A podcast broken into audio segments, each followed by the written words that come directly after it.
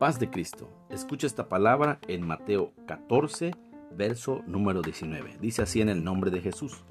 Entonces mandó a la gente a recostarse sobre la hierba y tomando los cinco panes y los dos peces y levantando los ojos al cielo, bendijo y partió y dio los panes a los discípulos y los discípulos a la multitud. Y comieron todos y se saciaron y recogieron lo que sobró de los, de los pedazos, doce cestas llenas. Y los que comieron fueron como cinco mil hombres, sin contar las mujeres y los niños. Bien, el hambre que estaba aconteciendo en una zona en donde el Señor Jesucristo predicaba las buenas nuevas de salvación y de vida eterna. Es un relato que nos habla del milagro de la multiplicación tomando solamente cinco panes y dos peces para alimentar a más de cinco mil hombres, más de cinco mil personas, entre hombres, mujeres y niños. Bien, el hambre. El hambre puede generar y puede ser un provocador para causar milagros, para mover la mano del Señor a milagros extraordinarios que no han acontecido y que no han sucedido. Eso es lo que sucede cuando hay hambre. Y podemos encontrar muchos relatos en la Biblia en donde hombres, donde mujeres experimentando hambre dicen algunas palabras o actúan de algún, de algún proceder distinto. Por ejemplo, Gedeón sacudía el trigo en el lagar cuando venían los madianitas a saquear todas sus cosechas. Tenía que esconderse Gedeón para obtener un poco de aquella semilla y poder comer. Israel, cuando estaba en el peregrinaje de los 40 años en el desierto, quería retornar a causa de la comida que entre comillas dicen ellos que comían, valga la redundancia, allá en Egipto. En Samaria hubo una gran hambre, una tremenda hambruna, y llegaron las mujeres y las familias a comerse a sus propios niños. El ejército marchando hacia una guerra eh, de tremendas batallas allá en Israel, pasaba por un bosque en donde destilaban miel los árboles de tantas colmenas que habían llenas de miel y la orden del rey en ese momento había sido no comer, pero uno de ellos se extendió la vara del hambre que tenía. Es decir, el hambre te hace hacer cosas extraordinarias y en algunos casos únicas. Amén. Entonces, quiero hablarte un poquito de lo que es el hambre. También en Lucas, el doctor, eh, llamado así por su grado máximo de estudios en la época y también por practicar la medicina, se especialista en un pasaje muy especial.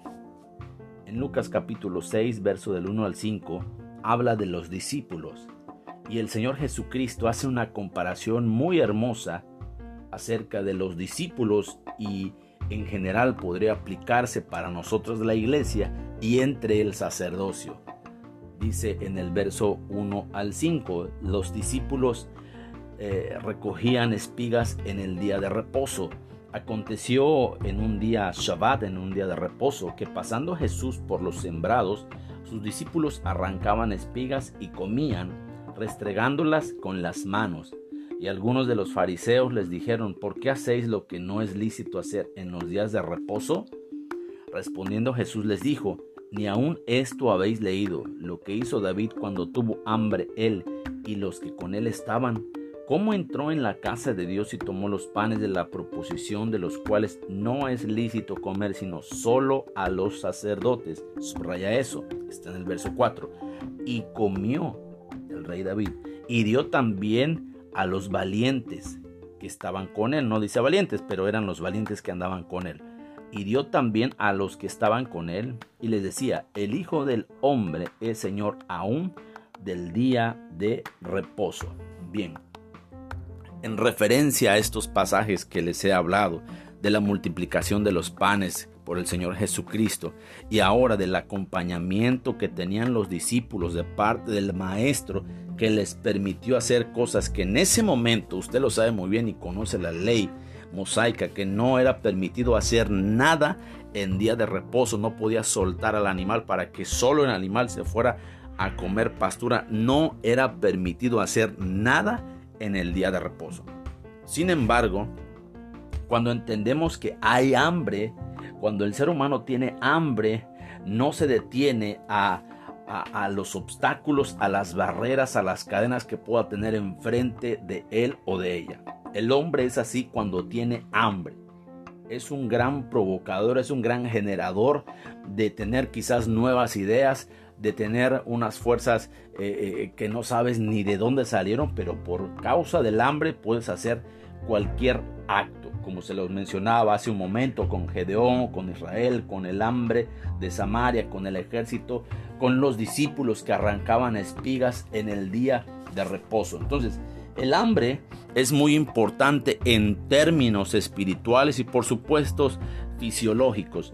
Si usted no come la cantidad necesaria de proteínas, de vitaminas, de minerales, bueno, eh, su crecimiento va a ser raquítico, o va a ser desproporcionalmente eh, eh, en un lado más grasas, en otro lado menos proteínas y luego por eso vienen ciertas enfermedades, usted lo sabe.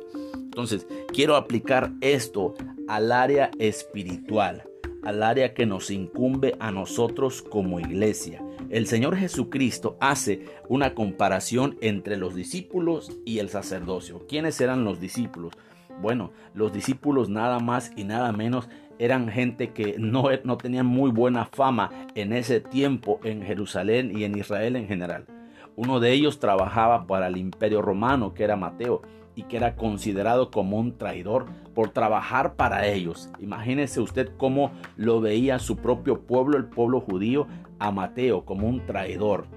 Eh, eh, eh, podríamos ponerle algunos otros títulos también de quienes el Señor Jesucristo, a quienes llama, llamó, bueno, nada más y nada menos a uno de los celotes, llamó también a, a, los pescadores, a los hermanos, llamó a, a gente que quizás no encajaba con el perfil del sacerdocio. Es decir, estos discípulos eran trabajadores, a alguno de ellos se le llama gente del vulgo en el caso del apóstol Pedro. Quizás algunos otros tenían un carácter, un carácter tan fuerte, les llamaban los hijos del trueno. Quizás eh, eran, eran muy rudos en su manera de hablar, muy, muy, muy tajantes en su actuar, muy agresivos. Y esos fue los que el Señor Jesucristo escogió para ser los discípulos que fueron a llevar más adelante el mensaje del Evangelio, que fueron y, estuvieron en otras ciudades predicando, pero ahora con un carácter distinto. Sin embargo, en este momento el Señor Jesucristo hace la comparación entre estos hombres que no encajaban en el perfil de un sacerdote y los pone a la altura de un sacerdote. Porque el Señor Jesús en Lucas 6 los compara en el relato cuando David tuvo hambre, él y los que con él estaban, y tomó los panes que les era solamente lícito a los sacerdotes tomar. Ahora, ¿quiénes eran los sacerdotes también? El sacerdocio era escogido de un linaje especial. Tenía que venir del linaje de Aarón. Tenía que venir de, esa, de esa rama levítica. Eran especialmente nacidos para ejercer ese ministerio era el sacerdocio, los que sacrificaban, los que presentaban, los que derramaban sangre eh, de los corderos, de las palomas que llevaban. Cada año ellos hacían este trabajo para tener redención un año más para sus familias, para las familias en Israel. Y estos hombres nacían y no se les rapaba, no, no, no se les cortaba el pelo, no podían beber vino, no podían acercarse a los muertos. Es decir, tenían requisitos que el resto del pueblo no los tenía. Y el Señor Jesucristo ahí los mete, en esa clasificación a los discípulos. Y es interesante lo que dice también el apóstol Pablo, que lo vil y lo menospreciado del mundo escogió Dios. ¿Sí? Quizás estos discípulos, bueno, era de lo más vil, de lo despreciable en Israel, sí, pero ellos fueron los que fueron llamados para ser apóstoles, para predicar el Evangelio, fueron llamados para traer sanidad al pueblo a través de sus manos por el poder del Señor Jesucristo, por supuesto. Es decir, Dios pone su mirada en gente que esté en ese momento dispuesta en el corazón, que tenga hambre, que tenga hambre de ir por más, que tenga hambre por cambiar su vida, que tenga hambre de hacer crecer una célula, un hogar de bendición, que tenga hambre de, ver a la iglesia expandida, que tenga hambre de ver a sus hijos eh, triunfando, siempre teniendo las mejores calificaciones, que tenga hambre de ver progreso en su casa, de no estar estancado y por supuesto mucho menos pensar en retroceder.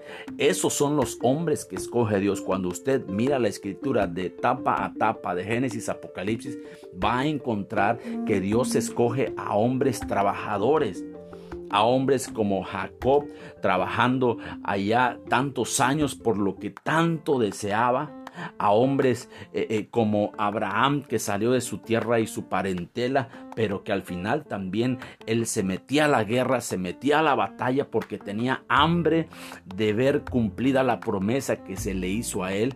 Usted verá a Gedeones peleando también eh, con con antorchas por darle la victoria a su pueblo, a su familia, que tenían hambre. Entonces, esas son las personas que el Señor escoge para hacer algo distinto en cada una de las dispensaciones, en cada una de las generaciones que hay aquí en la tierra.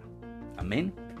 Entonces, qué bonito es entender la palabra del Señor y ver que Dios nos llamó. Apocalipsis dice que nosotros fuimos llamados para ser reyes y sacerdotes para Dios nuestro Señor. Sí, nosotros somos esos sacerdocios, pertenecemos a ese sacerdocio.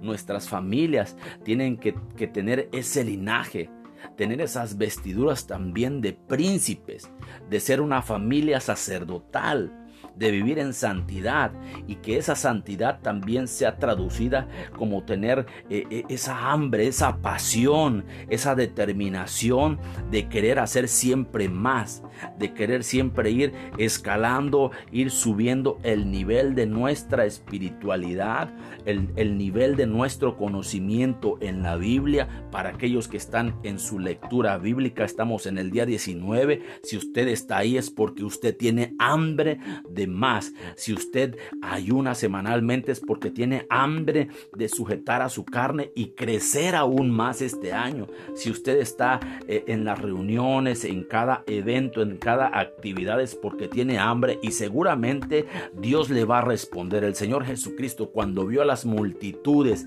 que tenían hambre, el Señor mismo multiplicó los panes y los peces porque al que tiene hambre se le da de comer. Al que pide, recibe. Al que toca, se le abre. Al que busca, haya. Entonces te animo, iglesia, te animo en el nombre de Jesucristo, que tenga hambre de usted, que usted eh, vaya por más en las cosas del Señor, que vaya usted y que se atreva a predicar el Evangelio, que usted se atreva a cantar ahí en su casa una alabanza para el Señor, diciéndole, Señor, cuánto te amo, te exalto, tengo hambre de ti, hambre de tu presencia, quiero estar en la iglesia cantándote, sirviendo, si hay un área en donde no hay nadie que quiera trabajar, heme aquí, Señor, yo tengo hambre de ti, yo quiero ir por más. Soy como esos discípulos que, que, en el día de que los religiosos dicen no es para ti eso, yo arrebato esa bendición porque sé que conmigo camina el Rey de Reyes y el Señor de los Señores, que así como David comió de los panes de la proposición que solamente le correspondía al sacerdocio, pero Dios se lo permitió porque era un hombre de batalla, porque era un hombre conforme al corazón de Dios. Yo también quiero ir por esas bendiciones, acceder hasta el lugar santo, a comer de los panes de la proposición que representan de alguna manera Biblia y los 66 libros. Quiero ir por más, Señor Jesucristo. Entonces yo te animo y te desafío a que en este mes, a partir de este mes y en este año, tu hambre por las cosas santas, por las cosas que valen la pena para la vida eterna, crezca y que pueda el Señor Jesucristo saciar el hambre que tú tienes, en el nombre que es sobre todo nombre de Cristo Jesús, Iglesia Apostólica Renovada. Dios te bendiga.